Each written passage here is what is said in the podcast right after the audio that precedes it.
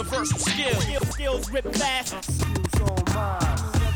Skills. Skills. Skills. Yo, yo, Camo hier.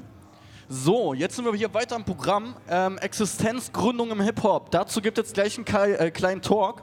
Zu Gast sind äh, Chaz One vom Daily Concept, DJ Connect von Think Loud und Say Yes von Rana Esculenta. Hier geht es jetzt um Stolpersteine, ein bisschen die Existenzgründung im Hip-Hop und äh, gerade Bezug auf Leipzig. Ähm, ja, hört aufmerksam zu und lernt ein bisschen was. Geil. Äh, vielen Dank für die Anmoderation. Äh, mein Name ist Kalm und äh, ich freue mich, dass ihr hier seid. Wir genau sprechen jetzt über Existenzgründung im Hip-Hop.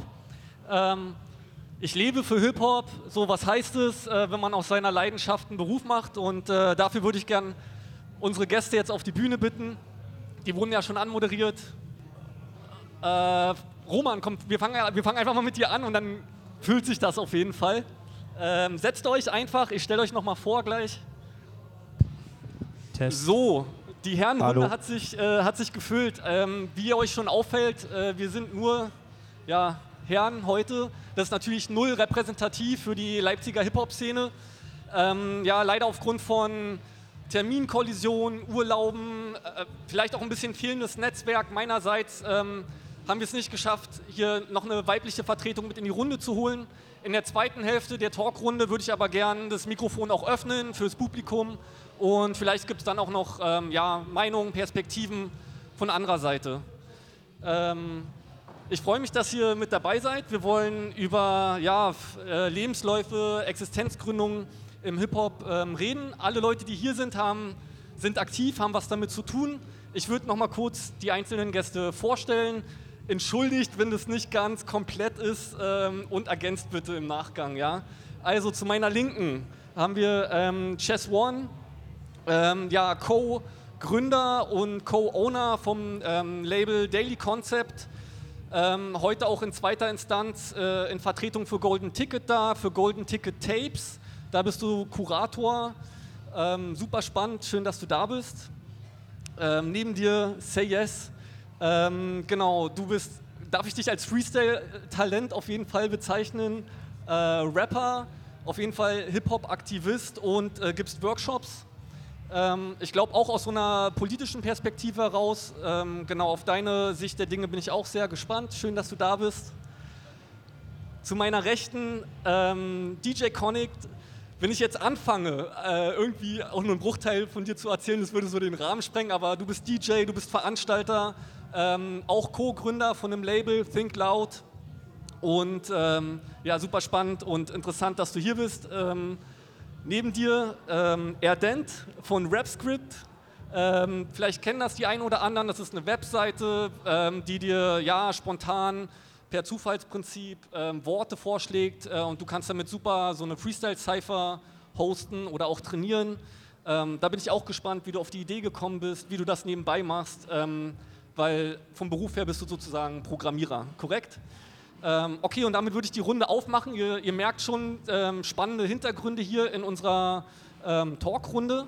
Und ja, was, was sozusagen, glaube ich, am Anfang steht, ist so die Frage, an welcher Stelle ähm, gab es so für euch den Entschluss oder den Punkt zu sagen, hey, ich professionalisiere jetzt mal mein Hobby. Also da gibt es was, was ich gerne mache und ich möchte das gern ausführlicher machen. Kann ich damit nicht sogar Geld verdienen? Vielleicht war das auch nicht eure Frage, aber was war dieser Punkt? Da würde ich mich freuen, wenn ihr den beschreibt. Vielleicht, ähm, Chess One, fängst du an. Hallo, hallo, könnt ihr mich verstehen? Ja, ne? Super.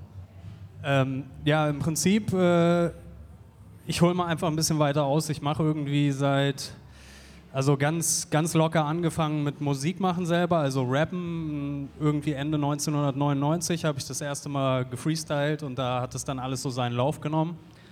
Und äh, im Prinzip 2010 äh, eine erste, sag ich mal, richtige Veröffentlichung eines eigenen Tonträgers angestrebt auf Vinyl.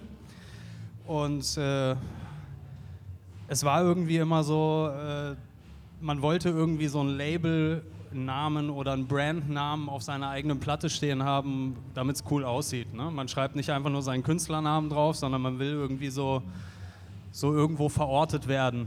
Ne? Und äh, da kam uns dann im Prinzip erstmal die Idee, einfach einen, einen Brandname, einen Namen so als Plattform auszusuchen, den wir dann auf unsere Platten hinten mit draufdrucken.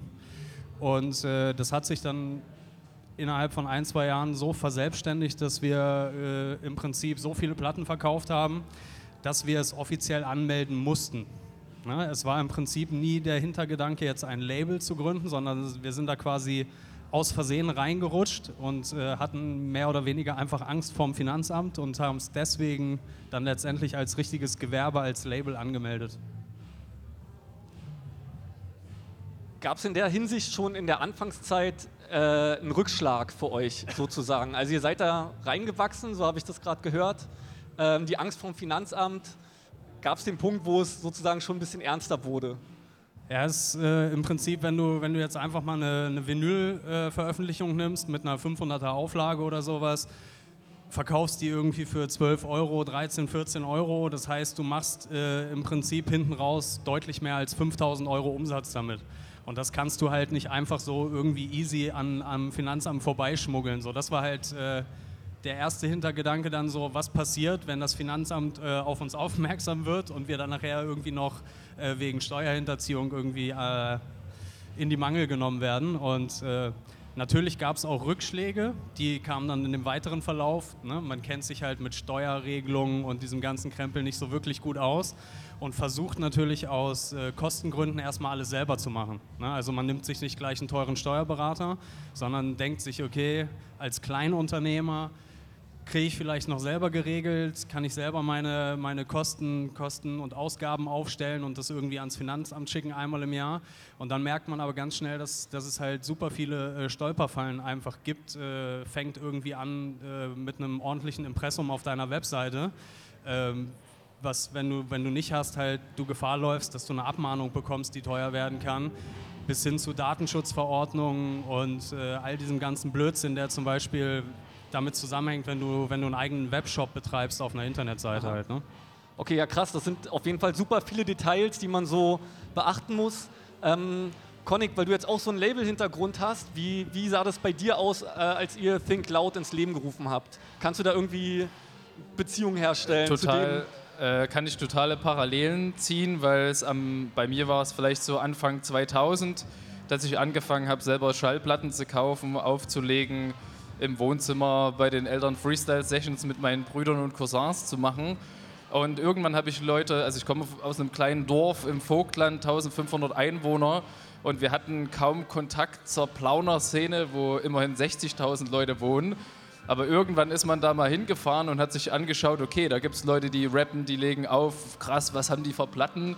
Also da waren das ja sozusagen die Kuratoren deiner eigenen Plattensammlung, weil man da nicht irgendwo mit Shazam oder irgendwo im Internet schauen konnte, was ist das, sondern musstest zu den Typen hingehen.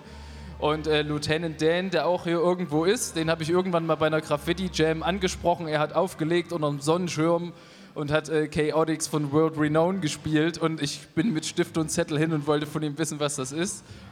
Dann haben wir uns zusammengeschlossen, um das auch ganz kurz zu machen, ist natürlich super viel passiert. Und wir haben dann auch Veranstaltungen gemacht, wo wir halt offiziell Miete gezahlt haben, wo wir Flyer dafür gemacht haben. Das heißt, es werden Belege und Rechnungen da liegen. Das hat man halt erstmal so privat. Damals war ich noch Schüler. Und irgendwann wollten wir auch eigene Tonträger machen. Und das war von Lars vom Dorf, einem Rapper aus Plauen. Ähm, und wir haben gesagt, okay, wir machen eine CD. Na, wer ist denn jetzt hier der Auftraggeber? Und dann haben wir halt gesagt, okay, wir, wir gründen ein Unternehmen, äh, Schrägstrich Label. Und so ging das dann 2005 los, dass wir halt eine GBR gegründet haben mit vier verschiedenen Leuten, äh, haben uns da auch ein bisschen äh, beraten lassen äh, und ja, dann wurde es quasi äh, etwas professionalisiert, was man vorher halt so irgendjemand hat irgendwann mal das Geld, was bei einer Party rausgekommen ist, mit nach Hause genommen, beim nächsten Mal wieder mitgebracht und dann hat man es halt irgendwann in den Tonträger gesteckt. Genau. Und ähm, seid ihr immer noch bei der GBR? Also und die Leute von damals, mit denen du die GBR gegründet hast, ähm, seid ihr sozusagen immer noch das Team vom Label? Also wir waren 2005, waren wir eigentlich ein Team von bestimmt über zehn Leuten aber es haben dann vier Leute gesagt, das hatte auch verschiedene Gründe. Also erstens mit zehn Leuten eine GBR gründen macht keinen Sinn. Ähm, Kapital einzubringen hatte auch keiner. manche waren halt noch Schüler, Studenten und da war das halt die vier Leute, für die das irgendwie hätten wir jetzt ganz große Gewinne gemacht, äh, kein Problem gewesen wäre, wegen BAföG oder irgendwelchen anderen Nebenverdiensten, haben wir uns dann einfach für vier Leute entschieden. Aber im Prinzip war jeder im Boot mit entscheidungsberechtigt. Das war eher eine Formalie. Jetzt sind es tatsächlich noch drei Leute. Einer ist dann auch mal äh, ausgetreten. Das hatte aber eher damit zu tun, dass wir weniger Kontakt hatten und das dann einfach keinen Sinn machte, sich einmal im Jahr irgendwie zu melden. Übrigens, äh, so und so 400 Euro hast du eingenommen. Aber das ist äh, freundschaftlich da auseinandergegangen. Wir machen trotzdem noch Musik zusammen, aber wenn man eine GBR hat, sollte man sich vielleicht auch ab und zu sehen und hören. Ja. Ja, schön. Also es klingt so, als wenn es wirklich klappt. Also GBR birgt ja auch äh, ein paar Risiken, vor allem mit der privaten Haftung. Ja. Ähm, Say Yes, du gibst Workshops. Ähm, wie ist das? Machst, also musstest du dafür dich auch irgendwie verbindlich büro, irgendeine bürokratische Form sozusagen annehmen? Ist das was, was du nebenberuflich machen konntest? Ja, also bei mir ähm, hat es angefangen, dass ich irgendwann neben dem Studium angefangen habe, Work äh, Workshops zu geben. Also ich habe irgendwie gemerkt, ich habe mir den Scheiß selber beigebracht und habe dann irgendwann gemerkt, das und das so könnte man das ja mal äh, Leuten beibringen und habe tatsächlich im Zusammenhang mit meinem Studium, die meinten, man muss praktisch aktiv werden und ich konnte das tatsächlich auch abrechnen damit, äh, Workshops an damals noch Förderschulen gegeben, weil ich es wichtig fand, irgendwie mit äh, Jugendlichen und Kids, die sonst nicht gesehen werden, die kein Sprachrohr haben, irgendwie Mucke zu machen, mit denen was aufzunehmen und zu gucken, wie man das irgendwie veröffentlichen kann. Dabei bin ich aber super krass unprofessionell, sondern habe einfach nur das Ding gemacht, worauf ich Bock hatte. Ähm, das Ding ist so ein bisschen aus sich weitergewachsen, dass sich immer mehr Leute kennengelernt haben, die gesagt haben, okay, äh, Workshops werden eh immer gesucht, Hip-Hop ist ja das coole Element, äh, wo sich irgendwie auch Lehrer, Lehrerinnen und verschiedene Initiativen schmücken. Ähm, und grundsätzlich helfe ich da auch gerne mit beim Schmücken, wenn ich halt gewisse kritische Punkte mit reinbringen darf und wenn es halt finanziell irgendwie geht. Also ich bin, mein Studium habe ich sehr, sehr lange gezogen, weil ich dann die Möglichkeit hatte, Workshops zu machen und so. Und dann habe ich lieber irgendwie sowas gemacht und nebenbei studiert und ähm, bin jetzt irgendwann, als ich mein Studium fertig hatte, musste ich mich entscheiden, okay, was mache ich jetzt? Kriege ich das hin, irgendwie nur selbstständig zu werden? Weil während des Studiums musst du nicht selbstständig sein. Du kannst, wenn du einen gewissen Betrag nicht übergehst, kannst du das Geld einfach also eintreiben. Du musst halt Honorarverträge ausfüllen, du musst es gucken, dass du einen gewissen Betrag nicht übergehst. Äh, ich habe auch nie BAföG bekommen oder so oder nie beantragt. Deswegen, also ich hatte damit eigentlich keinen Struggle, aber als dann das fertig war, musste ich gucken und dann plötzlich hat sich auch das Steueramt bei mir gemeldet und wollte gucken, was sie von mir bekommen können. Und jetzt musste ich mich entscheiden, was mache ich. Und jetzt bin ich aktuell, habe ich einen Hauptberuf auf 18 Stunden als Schulsozialarbeiter und mache aber weiterhin freiberuflich ähm, ja, meine Workshops. Und das ist aber halt auch immer noch in einem gewissen Rahmen, musste aber nie eine GBR gründen. Ich mache das einfach nur in meinem persönlichen äh, Betrieb. Vor allem muss man auch gar nicht Gewerkschaft oder so gründen. Das fragen sich auch immer ganz viele, die Workshops geben wenn du halt geistiges Eigentum in einem Workshop äh, verbreitest, also in Workshops wie Graffiti, Breakdance und so weiter, wo du keine Materialien lieferst, äh, musst du keine Gewerkschaft anmelden, sondern das kannst du einfach so machen, musst es aber trotzdem natürlich okay. dafür gerade stehen. Du meinst Gewerbe, ne? Kein Gewerbe. Du musst kein Gewerbe anmelden. Du musst kein Gewerbe anmelden. Was habe ich Gewerkschaft? Ge Gewerkschaft. Äh, ja, ich, ich und meine Redefähigkeit. Man, es, ne? gibt, es gibt Berufe, wenn du dich daran selbstständig machst, dann musst du in die Gewerkschaft eintreten. Beispielsweise als, Musik, als Musikproduzent ist es, glaube ich, so. Wenn du Musik produzierst äh, und Rechnung schreiben willst, dann gibt es da eine Gewerkschaft für. Aber es ist ein gefährliches Halbwissen. Ähm, aber ich nehme so ein bisschen mit, dass es auf jeden Fall gut geht, neben dem Studium schon mal da so reinzuschnuppern so, und, und mal die ersten Jobs zu machen, bis zu dem Punkt, wo es dann vielleicht mehr Jobs werden und ich gucken muss, okay, dass ich äh, steuerrechtlich auch safe bin. Genau, also es ist auf definitiv kein Leben von. So, also ja. jetzt nicht, also man kann, glaube ich, die Entscheidung treffen und zu so sagen, man macht das, aber ich weiß halt nicht, wie krass dieser Struggle ist und auch ist halt auch die Frage, was man halt will. Wenn man jetzt meint, ich bin nur ein Pädagoge, also nur ein Pädagoge oder Pädagogin, die sagt, ey, ich möchte jetzt Workshops geben und habe da übelst Bock drauf, dann kann man sich das bestimmt auch aneignen. Wenn man aber eigentlich aus dieser Kultur kommt und Musik machen will, dann ist halt dieser pädagogische Kram, der dann auch irgendwie so einen Überbau mit dir nimmt und dann kommst du nicht mehr kreativ voran. So, du willst dann halt mit Kids arbeiten, du willst dann mit den Themen zu denen arbeiten.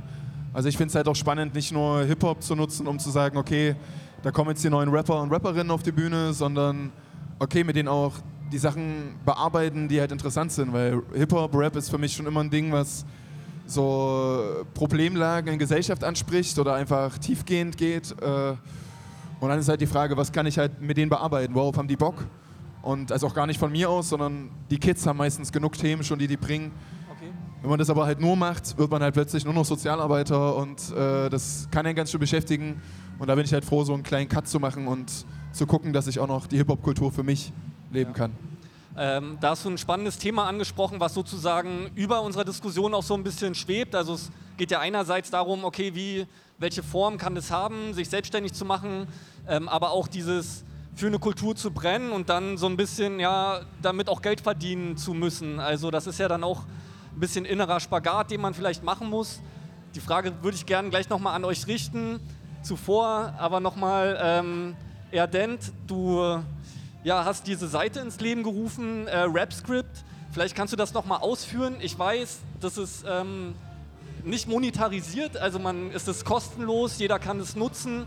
Ähm, Gibt es für dich die Überlegung, das in der Zukunft vielleicht zu monetarisieren oder würde das für dich auch ein bisschen äh, ja, entgegen irgendwelchen Hip-Hop-Kodex, kulturellen Ansprüchen so, das, würde das das mit dir brechen irgendwie? Weißt du, wie ich meine? Also von wegen nicht kommerziell und so weiter. Ja.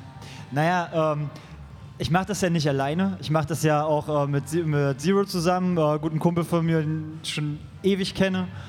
Und ähm, das ist tatsächlich so, dass wir da ähm, ja, immer wieder drüber nachdenken und immer wieder auch immer wieder unterschiedliche Standpunkte dazu haben. Also bei mir ist es halt so, dass ich halt denke, hey, läuft doch gut und mir, mir, mir gefällt es immer, dass ähm, ähm, das Feedback äh, zu bekommen zu, äh, zu dem, was wir da machen irgendwie. Das ist halt äh, gerade echt super irgendwie und ähm, ähm, Zero hat halt auch immer wieder Ideen oder wir haben beide auch immer wieder Ideen, wie man das halt machen könnte und ähm, Vielleicht kannst du ganz kurz für das Publikum, die sozusagen nicht so vertraut mit RapScript sind, ähm, nochmal kurz beschreiben, äh, was, hat es, was hat dich sozusagen dazu motiviert, diese Seite zu programmieren ähm, Okay. und was kann man sich darunter vorstellen? Also RapScript ist quasi ein äh, Wortgenerator. Ähm, nicht wirklich, aber ähm, RapScript ist eine Webseite, die zeigt euch quasi in einem Abstand von, sagen wir, sechs Sekunden äh, unterschiedliche Worte an.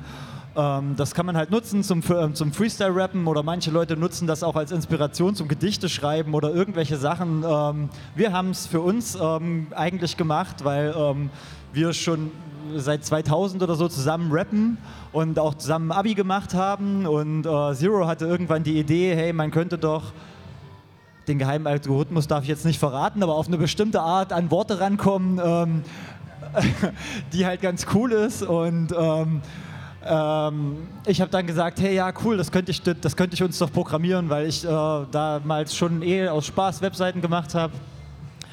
Und naja, da haben wir dann irgendwann, ich glaube 2007, haben wir zumindest auf die Sticker geschrieben, ähm, haben wir halt äh, den, den ersten Wurf von dieser Webseite gehabt. Kann auch sein, dass es 2004 oder so war. Auf jeden Fall ähm, den ersten Entwurf von dieser Webseite gehabt und äh, du, konntest, du kannst halt die Zeit einstellen, du, kannst, äh, du hast vier verschiedene, nee, ähm, doch vier verschiedene Sprachen gehabt am Anfang und ähm, und du kannst noch das, dein Skill-Level irgendwie äh, einstellen. Das heißt, ähm, du hast halt Beginner, Pro, äh, Advanced und Pro irgendwie. Das ist, ist aber nur die Wortlänge, die sich da unterscheidet. Aber im Endeffekt war das, dass wir das eigentlich selber benutzen wollten und äh, es deswegen programmiert haben und äh, dann halt äh, als Webseite gemacht haben. Und unser eigentlicher Hintergedanke, den wir dann auch gemacht haben, was aber scheinbar niemandem so richtig aufgefallen ist, ähm, war, dass es damals, ähm, naja, ähm, gerade so äh, ankam in der Allgemeinheit, dass es so Sachen wie Skype, na gut, nicht unbedingt Skype, aber es gab damals so Sachen wie Teamspeak, das haben, das haben Zocker benutzt, um irgendwie ähm, beim Zocken irgendwie ähm, sich im Team zu koordinieren und äh, zu sprechen halt. Und dort konnte man im Online größere Chaträume mit mehreren äh, 20, um die 20 Leuten irgendwie machen, die miteinander sprechen konnten. Und irgendwann gab es das, äh, gab's einen Beatboxer-Channel davon und irgendwann gab es einen Freestyler-Channel davon und dann haben Leute quasi online gefreestylt. Und wir haben so gedacht, hey, das wäre doch cool, wenn das dort funktionieren würde und alle Leute gleichzeitig das gleiche Wort sehen könnten. Und das, Abgefahren. deswegen haben wir das haben wir halt äh, einige Energie rein, reingesteckt, dass das halt wirklich synchron ist. Also wenn du auf der, irgendwo auf der Welt quasi Deutsch eingestellt hast mit sechs Sekunden oder so, dann siehst du, dann sieht der Typ in Amerika genau jetzt das gleiche Wort, wie du hier auch gerade siehst. Und dann kannst du online quasi ähm, diese Free dieses Ding nehmen und du kannst, äh, das hat halt dazu geführt, dass du so ein bisschen sehen konntest, wer wirklich ein krasser Freestyler war oder wer nicht. Okay. Weil du halt in diesen Channels sonst halt, da konnten die Leute ja vom Textblatt ablesen oder sonst was. Und dann hast du halt gesagt, hier mach mal Rap-Skript auf, mach die Einstellungen und rap mal da drauf. Und dann konnten die Leute halt wirklich so, wow, krass, er hat es wirklich eingebaut und ähm, Ich, will, ich würde gerne noch mal so eine berufliche Perspektive einziehen. Ähm, gibt es was, was du aus diesem Projekt sozusagen, was deinen Job heute beeinflusst hat? Oder andersrum vielleicht sogar? Auf jeden Fall. Also das war, RapScript war bei mir und bei uns beiden immer, immer so die Sache. Wir haben in RapScript quasi das, was wir gerade so gearbeitet haben oder was bei uns gerade aktuell war, haben wir versucht irgendwie in RapScript einzubauen. Also bei mir war es damals, ich habe gerne Webseiten gebaut, deswegen musste jetzt diese Webseite gemacht werden. Später habe ich Apps gebaut, dann musste eine App gebaut werden und ähm, immer wenn ich irgendwie eine neue Technologie oder sowas gelernt, äh, von- davon gehört habe, habe ich gedacht, hey krass, das kannst du doch bei RapScript ausprobieren und habe es dann später im Job verwendet. Also das Okay.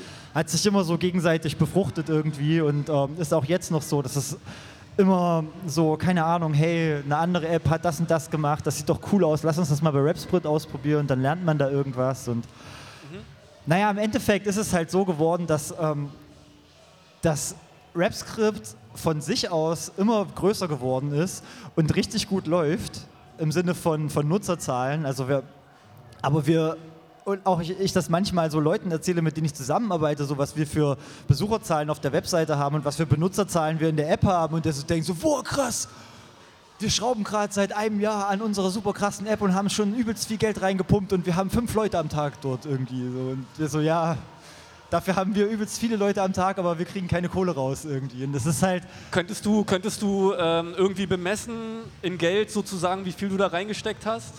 In Zeit? nein.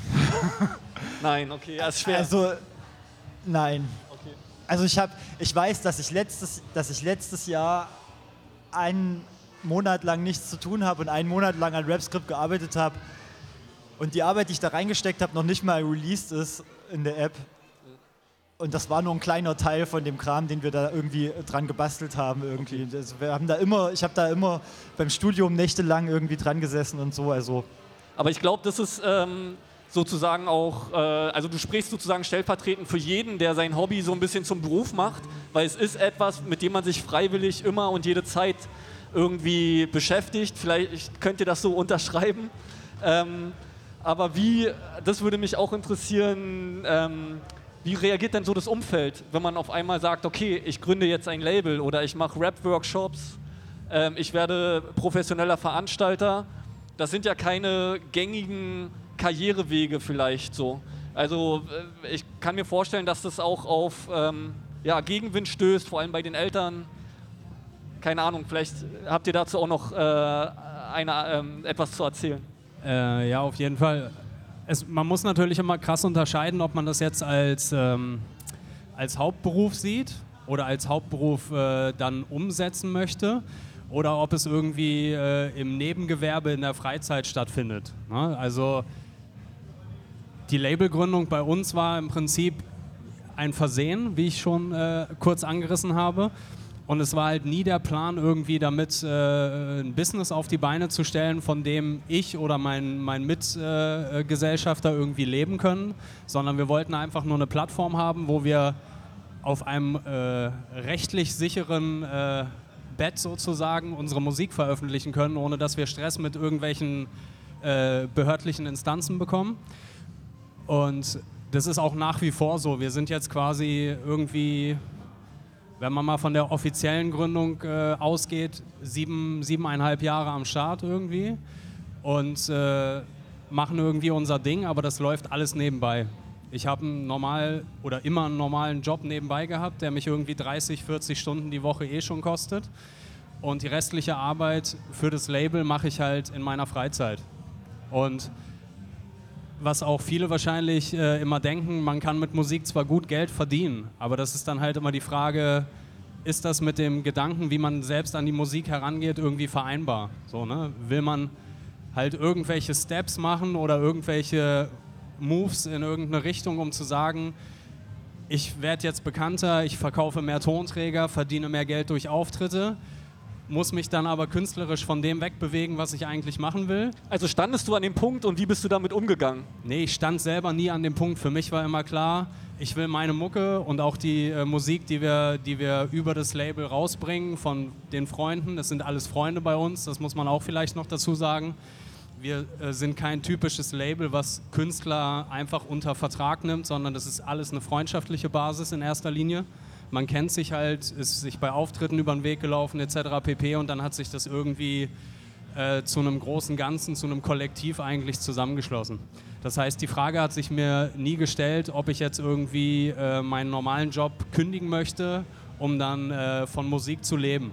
Ist, weil du musst halt Kompromisse machen, zwangsläufig. Sei es in dem Stil der Musik, die du machst, oder äh, Außenwahrnehmung, dass du halt irgendwie, du musst dich einfach, wenn du davon leben willst, du brauchst einfach eine Sicherheit. Und dann heißt es, du musst auch viel präsenter sein, du musst viel aggressiver sein im Marketing, nenne ich es jetzt einfach mal. Du musst dich den Leuten quasi ein bisschen anbiedern. Ne? Du musst halt quasi überall da, wo jemand eine App oder Facebook aufmacht oder auf ein Plakat guckt, muss irgendwie, du musst dich den Leuten wirklich aufdrängen und aufzwängen, damit du relevant bleibst, damit du auch über eine lange Zeit Geld verdienst. Und das war nie unser Ansinnen. So. Deswegen war ganz klar, okay, das wird wahrscheinlich für immer ein Nebengewerbe bleiben, wo man mal ein paar Mark 50 im übertragenen Sinne äh, aufs eigene Konto dann kriegt, aber im Prinzip ist es Geld rein, Geld raus. Ne? Okay. Habe ich mir gedacht. Die eigentliche Frage war ja gewesen, ähm, äh, wie so der Zuspruch aus dem Umfeld war. Das war, muss ich sagen, über die Ja. ganze Zeit sehr, sehr unterschiedlich gewesen. Ähm, willst du noch was dazu sagen, Malte? Ja, das ist sehr gut, dass du es ansprichst, weil ich habe die Frage komplett ignoriert. Ähm, aber wo ich eigentlich dann, eigentlich habe ich schon erklärt, man kann eins und eins zusammenzählen. Dadurch, dass ich das nie als Hauptberuf angestrebt habe, gab es natürlich auch äh, wenig äh, Gegenwind oder, oder Kritik daran. Also aus dem Elternhaus oder aus der Familie, ähm, die Leute bei mir, die konnten eh nie viel mit Hip-Hop anfangen. Ne? Das war schon früher im Kinderzimmer bei den Freestyle-Sessions so, mach mal leiser und so und die ganze Zeit immer nur umf, umf, umf. Ne, so ist es halt. Und wenn ich denen jetzt gesagt hätte, ich will hauptberuflich oder das ist jetzt mein Traum, ich will von Beruf Musiker oder Labelinhaber sein, dann hätten die mir einen Vogel gezeigt und gesagt, mach mal was Anständiges, geh studieren oder sonst irgendwie. Und äh, deswegen musste ich mich mit solchen Sachen nie auseinandersetzen, weil einfach äh, ich das nicht, sondern es ist einfach irgendwie ein Hobby nebenbei, was zwar offiziell als Gewerbe läuft, aber es ist halt einfach nur ein Hobby, nach wie vor. Wie ist es bei dir? Also der ähm, Support äh, war eigentlich immer da gewesen. Das liegt vielleicht aber auch deshalb daran, also meine Eltern hatten selber eine Rockband gehabt. Die sind viel in Kirchen aufgetreten. Es war schon eher so christliche Rockband. Aber da sind wir als Kinder immer halt mitgegangen. Und in zu DDR-Zeiten war ja Kirche auch noch so Opposition. Ne? Also dort waren halt die Andersdenken im Prinzip. Deshalb dann vielleicht auch das Verständnis irgendwann dann für Hip-Hop, weil ich habe Ende der 90er angefangen, das zu hören und da waren die Texte doch schon eher noch sehr positiv und äh, kritisch und brav. Also da gab, also bei mir lief kein Battle-Rap zu Hause. Ähm, genau, und wir hatten äh, 2000 ungefähr, wir haben früher noch mit Kohlen geheizt und irgendwann war das überfällig und es gab noch einen alten Kohlenkeller bei uns. Und ich habe zu meinem Vater gesagt, da mache ich jetzt einen Plattenladen rein. Weil ich musste zum Plattenkauf immer nach Dresden oder Erfurt fahren, habe damals mein Lehrlingsgeld dort immer auf den Kopf gehauen. Und er hat halt so gemeint, okay, wenn du den Raum restaurierst, dann kannst du das machen. Also es war eine Win-Win-Situation für ihn. Der alte Kohlenkeller war komplett schwarz. Ich durfte sozusagen, er hat mir das Material bezahlt, er hat mir auch geholfen, aber eben diesen Raum ausgestalten und dann hat er mir noch äh, Startgeld gegeben, um den Plattenladen im alten Kohlenkeller meines Elternhauses aufzumachen. Hast du eine Jahreszahl dazu? Ja, äh, ich glaube es zumindest, dass es äh, 2001 war. Okay, also schon nach der Wende und so weiter. Ja, ja, genau, genau. Und dann musstest du aber dafür wahrscheinlich auch ein Gewerbe anmelden, oder? Wenn du Genau. mit einer Gewinnabsicht handelst, Ja. Finanzamt, Gewerbeschein. Genau. Also das Das war aber eigentlich ein notwendiger Schritt. Das war nicht, um zu sagen, ich will jetzt dort äh, mein Geld damit verdienen. Es war klar, das soll sich irgendwie selbst tragen äh, und natürlich die eigene Plattensammlung auffüllen. Aber es ging eigentlich eher darum, einen Spot anzubieten für Leute, weil in Plauen gab es ja, wie gesagt, auch DJs, auch im Umland. Und äh, ja, vielleicht in Chemnitz hätte es noch einen Laden gegeben oder vielleicht ja, Erfurt, Jena. Und ich dachte mir, okay, warum soll man nicht selber mal schauen? Okay, Gewerbe anmelden, es muss ja Vertriebe geben, die das auch in andere Läden liefern. Und dann habe ich irgendwie die erste Bestellung gemacht und da erstmal 100 Platten da gehabt. Ne? Das war nicht viel, aber das ist dann über die Zeit gewachsen. Und es ist halt, wie gesagt, ein Dorf, 1500 Einwohner. Äh, wer macht da einen Plattenladen auf? Äh, totaler Quatsch eigentlich. Aber es kam bestimmt dann so, über die Zeit, wo ich das gemacht habe, hatte ich so 30 Leute, ich habe immer nur Samstag aufgemacht, weil ich da noch in der Schule war. Und äh, da, meine Mutter hat immer Kuchen und Cappuccino hingestellt. Ich glaube, die Leute kamen vielleicht auch unter anderem deshalb. Und dann kamen vielleicht pro Wochenende waren es vier Leute, die kamen, aber die waren dann von 10 bis 16 Uhr da. War auf jeden Fall eine coole Zeit. Also Support, weil das die eigentliche Frage war, war da immer da gewesen. Ja. Äh, noch eine, eine Frage dazu. Ähm, ähm, auf einer Skala von 1 bis 10, wie hoch würdest du deine damaligen betriebswirtschaftlichen Skills einschätzen? Auch im Sinne von ähm, ja, Umsatzsteuer, Voranmeldung, irgendwelche Importzölle, wenn du vielleicht Platten aus dem Ausland äh, bestellt hast. Ähm, sowas, keine Ahnung. Erzähl also mal. im Prinzip war das so, dass ähm, eine Cousine meiner Oma, die hat in dem Hotel, war die Buchhalterin und die hat sich mit mir hingesetzt und so ganz klassisch einen Ordner angelegt mit Einnahmen, Ausgaben. Und am Ende muss dann Plus drunter stehen, also ganz simpel. Aber es war ziemlich witzig, ähm, weil es war so ganz einfache Buchführung, wie sie mir das gezeigt hat, wie man das machen könnte. Das ist ja eigentlich kein Hexenwerk, aber du hast natürlich recht. Wenn man sich noch nie damit beschäftigt hat, war das irgendwie ein ganz guter äh, Einstieg. Also das Skill-Level war so dann ungefähr da vielleicht so auf zwei.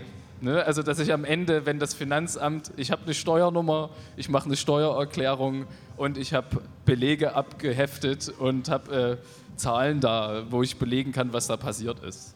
Aber dann würdest du sozusagen jedem auch äh, ja, jeden motivieren, dass man sich davon nicht abschrecken lassen soll, von diesem buchhalterischen Kram. Also das Witzige ist, dass mir das jetzt mittlerweile sogar Spaß macht und äh, über über, die, über viele Jahre, also das kann man vielleicht, das haben wir vorhin alles nicht erwähnt, weil es vielleicht alles zu viel wäre, aber ich bin jetzt, äh, wenn man so will, in Anführungsstrichen Geschäftsführer von Radio Blau, dem freien Radio in Leipzig und das bin ich eigentlich nur geworden, weil das wollte da keiner machen. Und ich hatte halt durch den Plattenladen, durch das Musiklabel, hat man so ein bisschen halt einfach damit zu tun gehabt oder mit Veranstaltungen organisieren und da habe ich gesagt, okay, ich mache das. Mittlerweile ist der Jahresumsatz dort 160.000 Euro, also mit viel Fördergeldern von Stadt, von der Medienanstalt Sachsen. Wir haben verschiedene Angestellte, also da ist viel zu tun, aber das hat mir nie jemand gezeigt, sondern über die Jahre ist das gewachsen und so auch halt mein Know-how, wenn man so will. Und auch, ich habe immer noch keine Scheu im Finanzamt anzurufen und zu sagen, ey, gemeinnütziger Verein, ehrenamtlicher Buchhalter, wie sieht es denn aus? Ich habe eine Frage. Und da sind die sogar dankbar dafür, weil die sagen, ach, endlich haben wir hier mal einen Ansprechpartner. Ähm, wie du das gerade beschrieben hast, ne? ich hatte eigentlich keine Ahnung, ich habe es äh, gemacht. Ähm, ist es was, was du auch aus deiner Hip-Hop-Sozialisation sozusagen mitgenommen hast? Also man fängt ja, also jeder fängt ja irgendwie mal als Toy an, sage ich mal. Egal, ob du breakst, ob du rappst, ob du äh, malst. Ähm, und du wirst halt nur durch kontinuierliches Üben besser mit anderen sprechen ist es was, was du sozusagen aufs Business auch übertragen kannst? Auf jeden Fall, aber da muss ich auch sagen, dass die Erfahrung eben war, dass die Leute, wie zum Beispiel die Leute in Plauen, die schon viel länger Veranstaltungen gemacht haben und uns dann auch eingeladen haben aufzulegen, uns auch gezeigt haben, ey, ihr könnt da partizipieren, obwohl die eigentlich besser waren als wir, rein DJ-Skill-technisch zum Beispiel oder rein Rap-technisch. Ähm, und ich sag mal, diese Offenheit, dort partizipieren zu können, war schon enorm wichtig, weil sonst hätte man vielleicht auch relativ schnell das Handtuch geschmissen und hätte gesagt, okay, hier ist kein Platz für mich. Ähm, aber das war komplett das Gegenteil. Und wenn du natürlich dann diesen Zuspruch hast von Leuten, die schon was drauf haben, dann am Ende vielleicht noch auflegst, als ich nach Leipzig gekommen bin, 2005, Ein Jahr später hat mich der Scientist angesprochen und ans Coney Island vermittelt. Ich habe da aufgelegt. Da sind 500 Leute im Publikum und du spielst deinen Kram und alle feiern das. Das spornt dich natürlich auch an, irgendwie dran zu bleiben. Beziehungsweise übernimmt man auch diese Attitude von den Älteren auch wieder, um mit jüngeren Leuten was zu machen. Also ich habe auch damals schon in Blauen teilweise dann DJs, äh, habe denen irgendwie geholfen, irgendwie Platten zu suchen, die sie halt brauchen oder Plattenspieler über einen Vertrieb zu bestellen, die zu beraten, selber Technik denen auszuleihen. Also im Prinzip ist es so, es hat einen jemand aufgenommen, man gibt es auch weiter und ich glaube, genauso läuft das auch mit allen anderen Dingen. Ne? Also wenn du jetzt fragst, würdest du das irgendwie weiterempfehlen, jemandem helfen oder auch diese Art und Weise, wie man Hip-Hop macht, auch in diese Existenzgründung oder in die Geschäftsführung bei Radio Blau übernehmen, total. Also dieses Selbstvertrauen, Fragen stellen zu dürfen und auch was nicht wissen zu dürfen. Und das äh, so, sollte eigentlich gesellschaftlich generell erlaubt sein. Man muss, sich, muss da keine Angst haben, dass man da was falsch macht. Ja, cool. Ja. Ähm, say yes. Ich hab dich nicht vergessen. Alles gut, ich kann Äh, gerade nur nicken. So. Ich würde ich würd, äh, uns jetzt mal so in eine Generation werfen. Ne? Eine Generation, von der man sagt, hey, die hat äh, so viele Möglichkeiten wie keine Generation davor. Also vor allem das Problem, sich entscheiden zu müssen. Ähm, für andere Generationen wurde vielleicht mehr entschieden, so auch was Karrierewege betrifft. Ähm, du hast gesagt, du hast neben dem Studium angefangen, die Workshops zu geben. Ähm, also angedockt an die Frage, ob du sozusagen aus deinem Umfeld auf Gegenwind gestoßen bist, würde ich noch so gerne hinterher schieben.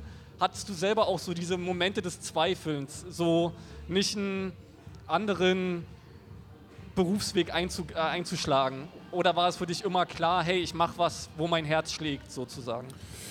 Naja, ich habe das ja vorhin schon angedeutet, dass es eher für mich halt, also wenn ich komplett das machen könnte, wofür mein Herz schlägt und nicht auf Lohnarbeit irgendwie Rücksicht nehmen müsste, dann würde ich Musik machen, so im größten Teil. Dann würde ich äh, aus, also nicht ausschließlich Musik machen, weil die Arbeit mit Kids oder wie es gerade auch gesagt wird, anderen zu helfen, irgendwie die Kultur am Leben zu erhalten oder einfach nur so eine Übergabe, weil ich das wichtig finde, dass viel mehr Leute so das Sprachrohr von Hip-Hop nutzen und einfach mit Gesellschaft beleben und verändern.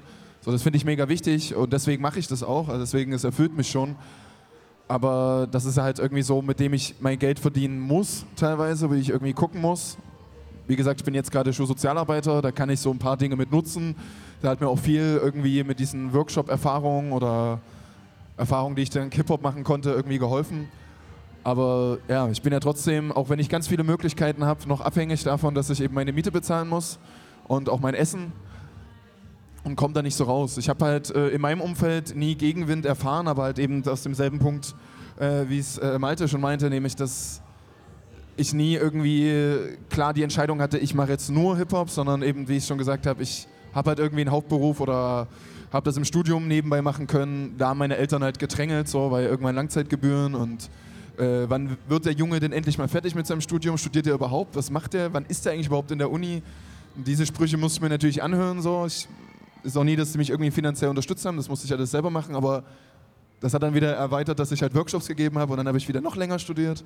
Also es, ich glaube, für mich ist das genau so ein Punkt halt äh, und auch so der Tenor, den ich hier so raushöre. Genau einfach machen und halt auch gucken, wo führt uns das hin? Was können wir halt äh, ermöglichen mit den Dingen, worauf wir Bock haben und uns dabei aber nicht irgendwie komplett unter Wert zu verkaufen, sondern dabei zu bleiben, was wir halt fühlen. Und wenn's, wenn da die Möglichkeit besteht, irgendwie davon leben zu können, will, glaube ich, keiner wirklich Nein sagen. Aber gleichzeitig ist es natürlich, ne, also es heißt halt immer verkaufen. Ich fand es vorhin eigentlich sehr gut auf den Punkt gebracht. So, ich bin mittendrin irgendwie ein neues Release zu machen. Ich versuche irgendwie dieses komische Insta-Game zu begreifen. Ich tue es nicht.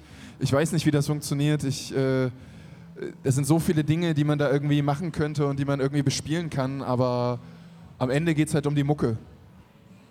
oder um die Leidenschaft eben. Ähm, ich, das war ein schönes Zwischenfazit. An der Stelle würde ich kurz mal sozusagen äh, einen Cut machen und fragen, ob es schon Fragen oder ja, Feedback aus dem Publikum gibt. Ähm, wer sich traut, wir haben jetzt hier leider nur drei Mikrofone. Ähm, deswegen, ich gucke mal so in die Runde. Gibt es Fragen, äh, Meinungen aus dem Publikum? Nicken, staunen, lachen. Ja, cool, okay. Also ihr seid auf jeden Fall noch dabei, ihr seid noch nicht eingeschlafen. Daumen hoch, das ist immer gut. Ähm, ich ich finde es gut, wenn ihr irgendwie was mitnehmen könnt. Also so ein Teil der Inspiration auf jeden Fall, einfach von Leuten, die mit ihrer Leidenschaft was machen. Ähm, wo man so viel Leidenschaft reinsteckt, da gibt es auch immer mal den Punkt, äh, wo man denkt, okay, ich schmeiß jetzt alles hin. Behaupte ich jetzt mal. Gab es den für euch? Und wenn ja, wie sah der aus und wie habt ihr den überwunden? Ja, ich glaube, ich, ich, glaub, ich habe zu je, jedem Thema irgendwie eine Kleinigkeit zu erzählen. Tatsächlich, gar nicht so lange her, irgendwie vor anderthalb Jahren oder so, mal den Komplettzusammenbruch einfach gehabt, so mental, wo man dann einfach denkt, äh, wofür mache ich das überhaupt? Ne? Und äh, das war ja auch schon das Thema. Will man das hauptberuflich machen? Bleibt es eine Leidenschaft? Ist es ein Hobby? Äh, wie auch immer es war halt irgendwann so, dass ich äh, nach meinem regulären Job zu Hause saß, Pakete eingepackt habe mit Platten, Webseite programmiert habe, äh, Steuererklärung gemacht habe und einfach irgendwie nicht mehr ein- und aus wusste, so, weil ich einfach gedacht habe, so, ey, der Tag hat nur 24 Stunden, schlafen muss ich irgendwie auch. Äh, und was bringt es mir? Weil ist kein Scherz, wenn ich sage, dass ich damit halt äh, nicht viel Geld verdiene, so mit dem Label. Und ähm, dann denkt man sich halt irgendwann so, okay, man, man buttert so viel Zeit und äh, äh, Aufwand da rein. Ne? Ist ja auch einfach körperliche Arbeit so. Ich renne halt, ich habe kein Auto. Ich renne halt mit äh, 50 Paketen in so riesen Einkaufstüten äh, zur Post, wenn ich Platten verschicken muss und sowas. Das ist halt, äh, geht weit über normale Büro- und Denkarbeit hinaus. Ne? Und äh, auch 500 Schallplatten wollen vom Auto, was ich mir dann äh, ausgeliehen habe, plus Fahrer, äh, in den zweiten, dritten oder vierten Stock getragen werden oder solche Sachen. Ne? Und irgendwann stehst du halt einfach da und denkst so, wofür? Ich verdiene kein Geld, ich stecke vielleicht hier und da sogar noch Geld hinten rein oder habe am Anfang sehr viel Geld reingesteckt, was ich nie wieder rausbekomme. Aber dann überlegt man halt und hat halt so eine Phase, wo man irgendwie denkt, so ich schmeiß das jetzt alles hin, so ich gehe jetzt morgen zum Gewerbeamt und melde den Scheiß einfach sofort ab, kein Bock mehr. Und dann rafft man sich natürlich irgendwie und denkt so, äh, ja, wofür mache ich das? Ja, weil ich es geil finde, so, weil ich, weil ich irgendwie was zu der Kultur beitragen will, coole Musik veröffentlichen will und mir das alles ähm, abseits des Stresses halt auch super viel Spaß macht so, und weil es halt meine Leidenschaft ist. Und dann überwindet man halt auch so ein Tief. Ich weiß, es gibt andere, die äh, vielleicht auch, weil sie finanziell davon abhängig waren, irgendwann einfach so ein, so ein Hip-Hop-Label oder eine andere Unternehmung im Tätigkeitsfeld Hip-Hop einfach an den Nagel gehangen haben, so weil sie einfach gesehen haben, okay, sie können davon nicht leben oder es ist einfach zu anstrengend. Aber da, wie gesagt, ich nicht darauf angewiesen bin, habe ich mich halt einfach zusammengerissen und gesagt, raff dich mal, komm mal klar im Kopf und mach einfach weiter, weil das ist geil. Ja? Cool. Also ich würde da ganz gerne irgendwie mit, äh, mit ergänzen oder zumindest meine Sicht dazu bringen. Also für mich gibt es halt zwei Punkte. Also ich bin halt selber äh, als Künstler aktiv. Äh, habe es gerade schon gesagt, irgendwie, ich bin aktuell dabei, irgendwie zu begreifen oder zu versuchen, mehr Aufmerksamkeit zu generieren, mache irgendwie Veranstaltungen, äh, hole andere Leute her, versuche selber eine Tour zu organisieren und bin da halt so im kompletten DIY-Modus. Und das, äh, ich habe halt kein irgendwie Business draus gemacht, sondern es ist auch selten, dass ich irgendwie Geld verdiene für einen Auftritt oder irgendwas. Aber ja, wenn du dann halt zu Hause bist und die ganze Zeit irgendwie mit Leuten telefonierst oder Absagen bekommst oder was weiß ich, auch diese komische Sache äh, mit Klicks oder Bewertung, aber trotzdem ist das ja dein Feedback so. Du willst irgendwie Sachen raushauen und willst gucken, kommen die Sachen an. Und wenn dann nicht mal Rückmeldung kommt, so dass es schlecht ist oder gut ist, das ist halt, also es hat mir ganz schön viel Zweifel auch schon geschaffen und überlegt so, okay, wo bin ich in dieser Rap-Landschaft als Künstler überhaupt zu verorten? Macht das überhaupt Sinn? Also äh, da irgendwie so viel äh, reinzubuttern, weil es halt auch so ist, also ich kann nicht selber Beats bauen, ich bin, kann mich selber nicht aufnehmen, weil ich da verzweifle. Ich brauche Leute, die mich da stützen, ich brauche Leute, die Design machen und äh, klar kann man ganz viel cooles Umfeld haben, aber ich bin halt auch jemand, der dann sagt, ich fände es cool, wenn ich die Leute irgendwie meine Dankbarkeit zeigen kann und wenn das irgendwie finanziell geht, meistens geben die ihm eh irgendwie einen Spottpreis, aber da kommt halt trotzdem Produktion für eine EP locker 4000 Euro zusammen und die willst du halt irgendwie wieder reinbekommen. Oder zumindest ansatzweise. Und das, ja, da fragt man sich halt genau dieses, warum mache ich das? Äh, lohnt sich das überhaupt? Habe ich da Bock drauf? Und dasselbe passiert bei mir aber auch bei Workshops. Also wenn ich irgendwie ewig lange rumtelefonieren darf, äh, meistens bin ich da an Schulen und irgendw irgendwelchen Lehrern oder Lehrerinnen, äh, die dann von den ganz schlimmen Kids erzählen und mich irgendwie vollsülzen, wo ich mir so denke, halt die Klappe, ich will die Kids kennenlernen und nicht irgendwie schon den Stereotyp, den du im Kopf hast, übertragen bekommen, so, weil meistens sind die wesentlich cooler, als wie der du erfährst. Äh, ja, das fuckt dann halt ab. Oder wenn man dann halt so merkt, man, man bereitet sieben Stunden vor, macht dann drei Stunden Workshop und am Endeffekt kommt da halt nicht viel bei rum.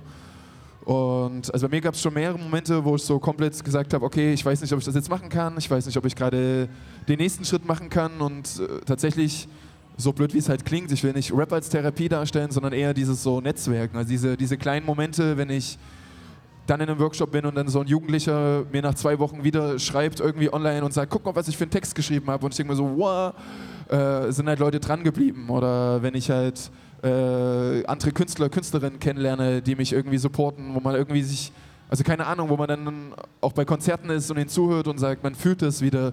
Und man ist dann irgendwie, man führt halt den gleichen Kampf, die gleiche Bewegung.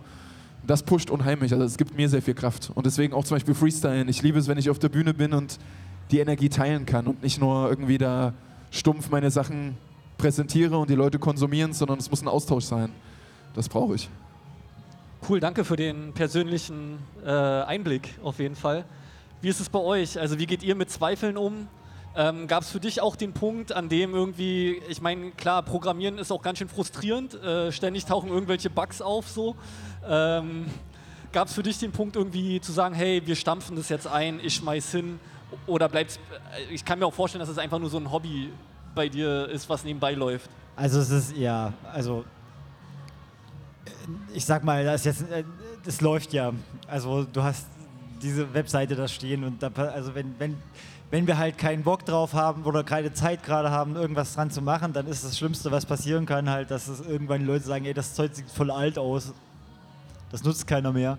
Aber ähm, das ist jetzt wirk nicht wirklich dramatisch. Also, ähm, und bisher war es auch ähm, so, dass wir halt eben das immer so, was weiß ich, wenigstens einmal im Jahr äh, ne, ne, ein paar Monate gefunden haben, wo wir beide irgendwie motiviert waren und dann irgendwas weitergemacht haben. Irgendwas, wenn es irgendwas Kleines war oder was weiß ich, Zero ist jetzt schon wieder äh, dabei, irgendwie ähm, so eine kleine Tour zu machen oder so ein kleines Projekt, wo er versucht, äh, Englisch rappen zu lernen und äh, damit auch wieder ein bisschen äh, Rap-Skript promotet und das motiviert mich wieder ein bisschen. Das, ähm, aber so diesen Cut, äh, dass, dass, dass man irgendwie sagt, schmeiß hin, also es gibt nicht so viel hinzuschmeißen. Also wenn wir nichts machen, dann passiert halt nichts, aus, es sei denn, wir würden den Server nicht mehr bezahlen und äh, das passiert wahrscheinlich eher nicht. Und äh, ja, also von daher kann ich zu der Frage, glaube ich, gar nicht so viel beitragen. Ähm, aber schön, dass ihr euch gegenseitig motiviert. Also es ist, glaube ich, dann an der Stelle cool, wenn man noch so einen Sparringspartner hat, äh, wo man Fall. in den Auf jeden Austausch Fall. geht.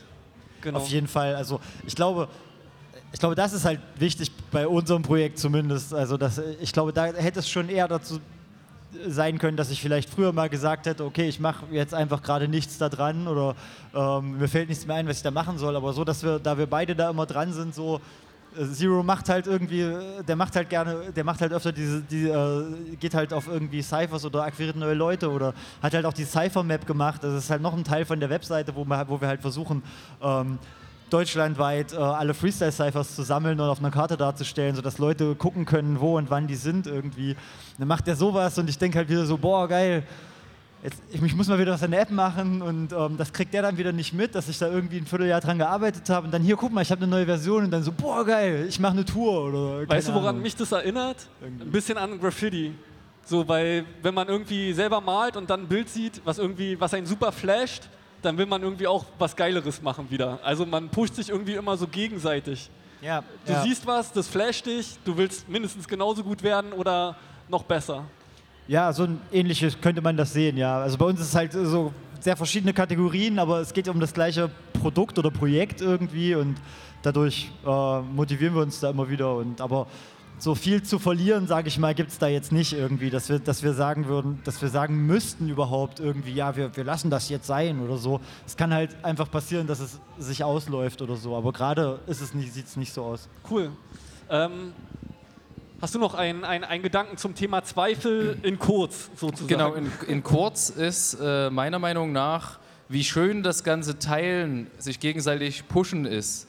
Ähm, vielleicht auch hier und da Anerkennung auf der Bühne, sei es jetzt als DJ oder es kommen Leute in den Plattenladen, den ich mal gemacht habe oder irgendwas. Das Entscheidende war für mich immer, dass ich Lust habe, Hip-Hop zu hören.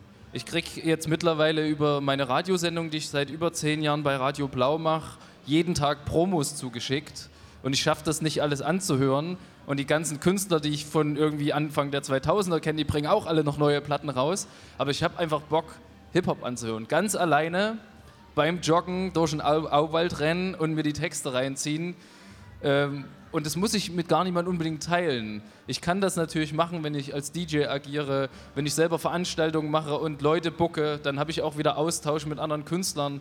Aber die Wurzel des Ganzen ist immer das Interesse an der Musik und an den Dingen, die Leute zu sagen haben. Und das hat mich total immer weitergebracht, finde ich. Hat mich auch mit vielen Leuten zusammengebracht. Also in Leipzig, das Netzwerk ist ja Wahnsinn, wie das so gewachsen ist. Man kann kaum noch aus der Tür rausgehen, ohne dass irgendwo jemand winkt und ruft. Und das sind dann auch noch alles DJs und Rapper und weiß was ich, was ich total super finde und schön finde. Und ich gehe auch gern zu den Veranstaltungen von allen anderen. Mir geht es gar nicht darum, selber unbedingt da im Fokus zu stehen. Aber Grundsatz und das Wichtigste dafür ist, glaube ich, die Leidenschaft für die Musik an sich. Und dann wird man auch immer wieder neue Dinge tun, wird sich Neues entwickeln. Auf jeden Fall. Ja, cool. Das klingt auf jeden Fall ähm, greifbar. Ähm, ich finde, wir haben einen super schönen Bogen irgendwie gespannt von, ja, wie man irgendwie anfangen kann, ähm, so erste Business-Schritte zu machen, auf was für Hindernisse man trifft, äh, wie man mit Zweifeln umgeht, wie man sich gegenseitig auch motivieren kann. Was mich jetzt noch so interessieren würde, so zum Abschluss, äh, und dann steht, glaube ich, auch schon die nächste Talkrunde oder das nächste Event auf jeden Fall in den Startlöchern. Ähm, Gibt es so eine Anekdote aus den letzten zehn Jahren, die ihr gerne mit dem Publikum noch teilen wollt? Äh, beziehungsweise was wäre so ähm, euer Ratschlag auch an Leute, die ähm, vielleicht kurz davor stehen, selber ähm, in die Richtung zu gehen und ihr Hobby zu professionalisieren? Also eine Anekdote habe ich tatsächlich nicht. Ich habe darüber nachgedacht, aber ich glaube, das wird eher unlustig. Deswegen lasse ich die Anekdoten einfach weg. Ähm, aber so als Ratschlag äh, hat äh, Cornelius ja auch schon angedeutet, äh, man sollte sich von Zweifeln gerade am Anfang nicht unbedingt äh, abhalten lassen, irgendwie was zu machen. Klar macht Buchhaltung nicht jedem Spaß, dir vielleicht schon, mir nicht. Ne? Oder äh, überhaupt sich damit auseinanderzusetzen, äh, wie Musik im gewerblichen Kontext funktioniert, wenn man damit Geld verdienen kann, will oder muss oder wie auch immer. Man sollte einfach machen und gerade dieser Networking-Gedanke oder das Teilen von von Wissen, wie auch immer, ist halt ein ganz guter Punkt. Gerade hier in Leipzig gibt es halt super viele Künstler, Labels, Aktive in jeglicher Form auf unterschiedlichem Wissensniveau oder Bekanntheitsniveau. Und alleine hier in Leipzig kann man sich irgendwie überall ein bisschen Knowledge abgucken. So, man kann jeden fragen, so, hast du mal einen Tipp für mich? Du machst ja schon geraume Zeit das und das, kannst du mir erklären, wie es funktioniert? Und ich habe es auch so erlebt, das ist alles super herzlich hier. Man wird hier auf jeden Fall nicht auf taube Ohren stoßen. So, wenn man irgendwie sagt, ich will mich auch irgendwie, äh, ich will ein Level höher, so kannst du mir irgendwie mit deinem Wissen ein bisschen weiterhelfen. Hat hier noch nie jemand gesagt, so, nee, äh, kann ich nicht. Sondern jeder versucht hier irgendwie jedem immer ein bisschen unter die Arme zu greifen, sei es nur mit ein paar netten Worten oder ein paar Tipps für dein eigenes Hip-Hop-Label oder wie auch immer. Ne? Ich werde auch oft gefragt, nicht nur von Leuten aus Leipzig, und äh, auch wenn ich dafür eigentlich keine Zeit habe, nehme ich mir dann irgendwie eine Viertelstunde für eine E-Mail und schreibe jemandem ein paar Tipps oder so oder befreundete Leute, die an der Stufe stehen und sagen, mache ich es jetzt, mache ich nicht so. Also Wissen teilen, Wissen vermitteln und anderen Leuten helfen und unter die Arme greifen, finde ich super wichtig und habe ich in Leipzig auch immer so erlebt. Das war's von mir. Danke. Okay, dann komme ich mit der Anekdote. Du hast die guten Ratschläge gegeben. Ich hätte das auch gar nicht viel besser sagen können. Sehe ich ähnlich.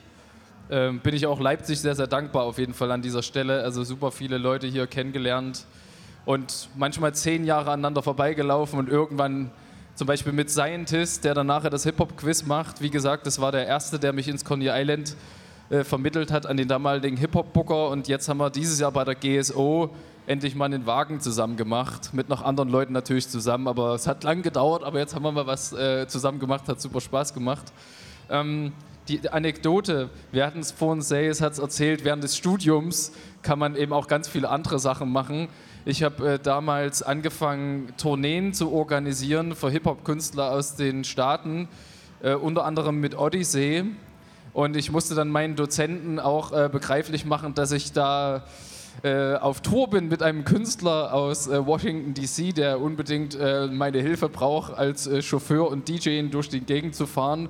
Und meine Dozenten meinten dann immer, ja, ist okay, hältst du mal einen Vortrag. Also ich habe Lehramt für Förderschule studiert und die Musiker meinten dann, deine Ausbildung, die wird dir auf der Tour auf jeden Fall auch hilfreich sein. Also mit äh, so drei Rap-Typen im Auto. Wir sind äh, in vier Wochen 12.500 Kilometer durch ganz Europa gefahren.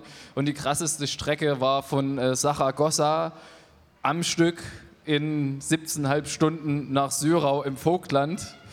Wir sind im Plattenladen früh um sechs eingecheckt, haben eine Kiste Bier von meinem Vater in den Plattenladen reingesteckt und äh, haben uns aus der Küche was zu essen geholt und haben erstmal noch zwei Stunden Rap gehört.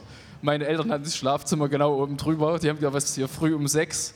Und wir waren aber einfach nicht müde. Wir waren so drüber gewesen nach den 17,5 Stunden Autofahrt, dass wir dann halt Bock hatten, immer noch Musik zu hören. Obwohl wir natürlich 17,5 Stunden auf der Fahrt auch Mucke gehört haben. Und äh, ja, diese Tourerfahrung war Hammer auf jeden Fall. Also das äh, hat super Spaß gemacht. Es ging da auch nicht so um den finanziellen äh, Hintergrund, aber wir haben mit allen Künstlern, mit denen ich auf Tour war, Musik aufgenommen, was wir dann exklusiv auf unserem Think Loud Label released haben. Und wenn ich natürlich jetzt die Songs anhöre, dann kommen auch diese Erinnerungen. Also das war auf jeden Fall eine coole Zeit und ein Geschenk. Cool, schöne Geschichte. Habt ihr noch was, was ihr teilen wollt? Also ich habe noch, also was so der, der, eine der coolsten Sachen war, die so in den letzten Jahren passiert waren, irgendwie, ähm, äh, Zero hat irgendwann gesagt, so hey, wir haben irgendwie, also wir haben so eine, äh, wir können uns angucken, wo die Leute herkommen, die auf unserer Seite sind und ab und zu haben wir so Peaks und er so, sagt so, ey, sag mal, hast du irgendwas gesehen online oder was, irgendwas da los ist? Da ist irgendwie übelst viele Leute greifen auf unsere ähm, Webseite zu und äh, das, das nimmt auch nicht ab und das ist aus Südamerika. So, hm, keine Ahnung, vielleicht auch irgendwelche Bots oder irgend, keine Ahnung, wir mussten, wussten das nicht. Und wir haben dann einfach auf, auf der Webseite, ähm, auf der englischen, äh, so einen Aufruf hingeschrieben, so, hey, wenn irgendwer weiß, was gerade in Südamerika los ist, äh, sagt uns doch mal Bescheid, wir checken das nicht und haben dann irgendwie äh, E-Mails bekommen, irgendwie von Leuten, die gesagt haben, ja, hier ist äh, in Südamerika seit mehreren Jahren irgendwie ähm, die Freestyle-Szene, Freestyle-Rap-Szene übelst am Kommen und es gibt so ein paar Radioshows, die nutzen auch Rap-Script und äh, keine Ahnung. Und wir saßen so da, okay, dann schickten die uns Videos irgendwie von irgendwelchen Leuten, wo dann halt immer so wo die sich dann so von Rapscript die Webseite so rausgekattet, unten in die Videos reingepackt hatten irgendwie. Und ich so, geil. Das war, das war halt einfach nur super nice und das ist auch, hat doch jetzt noch nicht ab, so richtig abgenommen. Jetzt geht's irgendwie, in, äh, haben wir aus, in, von Mexiko gehört, das ist, äh, hat uns wieder irgendwer geschrieben, dass es da irgendwie ziemlich oft genutzt wird und das ist einfach super cool. Also das ist, äh, ja, so das Cool. ein, ja, eins der coolsten Erlebnisse. Ja, so. kann ich mir vorstellen, auf jeden Ja, ich habe jetzt auch nicht so eine krasse Anekdote, aber für mich war es so, dass ich äh, eine lange Zeit äh, irgendwie für mich als Einzelkämpfer unterwegs war. Also ich bin in dieser Leipziger Hip-Hop-Szene super spät eingestiegen. Ich habe vorher mit Bands irgendwie Musik gemacht, in Halle irgendwie aktiv gewesen mit einer Reggae-Band, vorher irgendwie mit Leipziger Musikerinnen, aber die Rap-Szene kannte ich nicht und irgendwann äh, bin ich tatsächlich auf einem Konzert von den Styler Kings und Reime Teufel und Marcel MC irgendwie in die Villa gegangen, treffe dort äh, Derby Star äh, mit Jamaika, die irgendwie vor mir freestylen, wo mir ein bisschen die Kinnlade aufgegangen ist, weil da war ich einfach nicht so in, in, in der Fähigkeit da. Und seitdem war die Word Cypher für mich zum Beispiel äh, ein ganz wichtiger Punkt, der die Hip-Hop-Szene zusammengebracht hat. Ähm, und ganz viele andere Sachen. Also irgendwie bin ich äh, seitdem in ganz viele Netzwerke reingerutscht oder kenne ganz viele Leute. und bin jetzt auch kein Einzelkämpfer mehr, sowohl musikalisch als auch äh, workshopmäßig. Also ich habe jetzt irgendwie ein Kollektiv mit Leuten, also das Höhenkollektiv gegründet und das ist, glaube ich, das, was ich halt wichtig finde. So. Also wenn wir ich verstehe die Hip-Hop-Kultur nicht als das, was irgendwie sonst so da ist mit, du musst Geld verdienen, du musst gegen andere sein, sondern es geht irgendwie um Community, ist zumindest so mein Verständnis davon. Und das ist halt dann auch cool, sich zusammenzufinden und zusammen zu gucken. Und man muss vielleicht nicht gleich das engste Kollektiv sein, sondern auch mit anderen Leuten gucken, wie es auch schon gesagt wurde, äh, sich Wissen abholen, mit Leuten irgendwie connecten und das Ding größer werden lassen. Ja, geil, das ist eigentlich ein schöner Schlussgedanke. Ich würde auch gerne nochmal anknüpfen an dem, äh, was Chess One gesagt hat. Die Jungs sind hier. Wenn ihr Fragen habt, ähm, nutzt die Gelegenheit, sprecht sie an. Ähm, die stehen euch bestimmt sehr gerne mit äh, jeder Form der Auskunft bereit. Ich bedanke mich ganz herzlich, dass ihr hier wart. Das war eine super interessante Talkrunde aus meiner Perspektive. Vielen Dank, Chess One, Say Yes, DJ Connect und Erdent. Ähm, und euch wünsche ich jetzt noch äh, viel Spaß im weiteren Verlauf. Es gibt noch äh, viele Programm-Highlights und ja, genießt den Tag. Wir sind draußen.